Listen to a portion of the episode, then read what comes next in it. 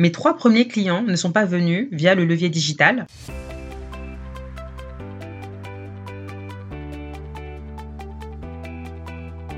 Bienvenue dans ce nouvel épisode du podcast Le jeu de la vente destiné aux entrepreneurs ou aux commerciaux qui veulent booster leur chiffre d'affaires tout en s'amusant.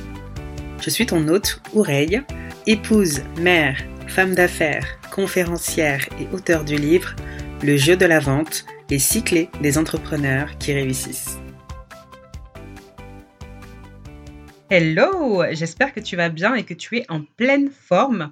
Je te préviens, je suis à la maison et les enfants sont là, donc si jamais tu les entends dans le background, tout est OK. Tout d'abord, as-tu écouté le dernier épisode, l'épisode 29, où j'ai reçu Erin Connet et nous avons parlé d'art oratoire et d'image de marque. C'était vraiment super et plein de tips ont été partagés pour t'aider sur ces thématiques. Si tu ne l'as pas encore écouté, je t'invite à le faire dès la fin de cet épisode. Alors, sans plus tarder, entrons dans le vif du sujet. Comment j'ai trouvé mes 10 premiers clients quand j'ai lancé mon activité? Je vais commencer par te raconter comment j'ai trouvé mes 3 premiers clients, puis dans un second temps, les 7 d'après, et tu comprendras pourquoi. Let's go Quand j'ai décidé de lancer mon activité, j'étais encore salarié. J'étais Head of Sales, donc je manageais une équipe commerciale. Et comme j'aime bien faire les choses, j'ai commencé par prendre un programme sur le leadership avec un coach qui deviendra par la suite l'un de mes mentors. Il s'agit de Didier Gélanor. On avait une immersion mensuelle à Lyon avec d'autres entrepreneurs. Ce programme nous entraînait à prendre la parole en public, prendre sa place sur le marché et également clarifier son offre et j'en passe. Et seulement un mois après avoir rejoint ce programme, je signais mon tout premier client et pas des moindres. Il s'agissait d'une chef d'entreprise qui avait une équipe de commerciaux indépendants et qui souhaitait que je l'aide, elle et son équipe, à améliorer leur performance commerciale. Et ce premier contrat était un contrat à 5 chiffres, plus de 13 000 euros plus exactement. Donc disons que pour démarrer, c'est plutôt pas mal. Hein. Rejoindre un programme d'accompagnement permet d'entrer en contact avec d'autres personnes et de potentiellement trouver des nouveaux clients en plus de développer tes compétences. D'ailleurs, si tu veux en savoir plus sur les programmes que je propose pour t'aider à exploser tes ventes rapidement et de manière durable, je t'invite à prendre un rendez-vous via le lien en description de ce podcast. Poursuivons. Pour le deuxième client, étant donné que, comme je te l'ai déjà dit, j'étais en poste en entreprise, j'ai naturellement partagé à mes collègues mes ambitions de lancer mes services de coaching pour aider les entrepreneurs. Une de mes collègues a rebondi en disant que je devais échanger absolument avec une de ses amies qui aimerait un jour elle aussi se lancer dans le coaching.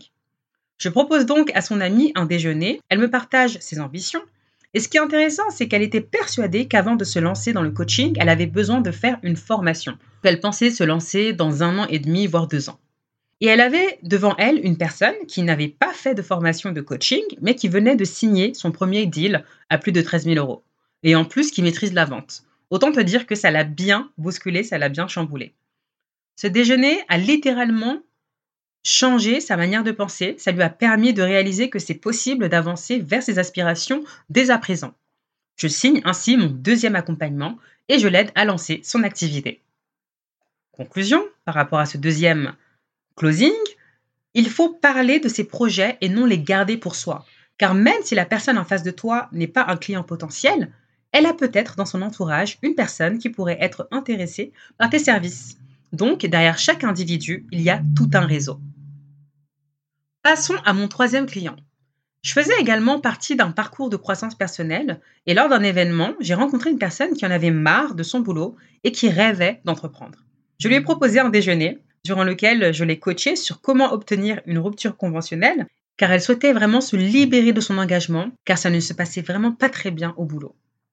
Elle a obtenu sa demande de rupture conventionnelle, puis je l'ai proposé un premier accompagnement pour clarifier son projet. Par la suite, elle a rejoint un de mes programmes pour lancer son activité. Donc dans cet exemple, c'est venu également sur le terrain en participant à un séminaire. Conclusion, mes trois premiers clients ne sont pas venus via le levier digital. Donc toi qui m'écoutes, j'espère que tu as identifié ou que tu vas identifier des événements ou des programmes auxquels tu pourrais participer qui te permettront d'entrer en contact avec de nouvelles personnes. En revanche, mes sept clients suivants, je les ai obtenus grâce au digital. Après avoir signé donc ces trois premiers clients, j'ai organisé mon premier webinaire pour aider les entrepreneurs sur la thématique suivante Comment conclure plus de ventes même si tu n'y connais rien et que tu entends souvent non? Et suite à ce webinaire, j'ai lancé la première cohorte de mon programme d'accompagnement de groupe, le jeu de la vente avec 7 personnes. Conclusion, pour lancer une nouvelle offre et s'adresser à un public de plusieurs personnes en une seule fois, la stratégie de webinaire est très pertinente. Il y en a également plusieurs autres. Si tu n'as pas encore testé cette stratégie, je t'invite à le faire. Et si tu ne sais pas comment t'y prendre, profite de ton appel offert via le lien en description de ce podcast. Voilà comment j'ai signé mes 10 premiers clients. Et je serais ravie que tu me partages également ton retour d'expérience sur comment toi tu as réussi à trouver tes premiers clients. Y a-t-il des choses que je t'ai partagées, que tu as également faites? Écris-moi sur l'un de mes réseaux sociaux, que ce soit Instagram, LinkedIn ou Facebook et je me ferai une joie de te lire ou de t'écouter. Je te donne rendez-vous au prochain épisode. Je vais, comme tu le sais, interviewer une nouvelle personne, un nouveau parcours inspirant. Donc, tu ne veux surtout pas le manquer. D'ici là, porte-toi bien et souviens-toi de mon credo, pas de business sans vente. Merci.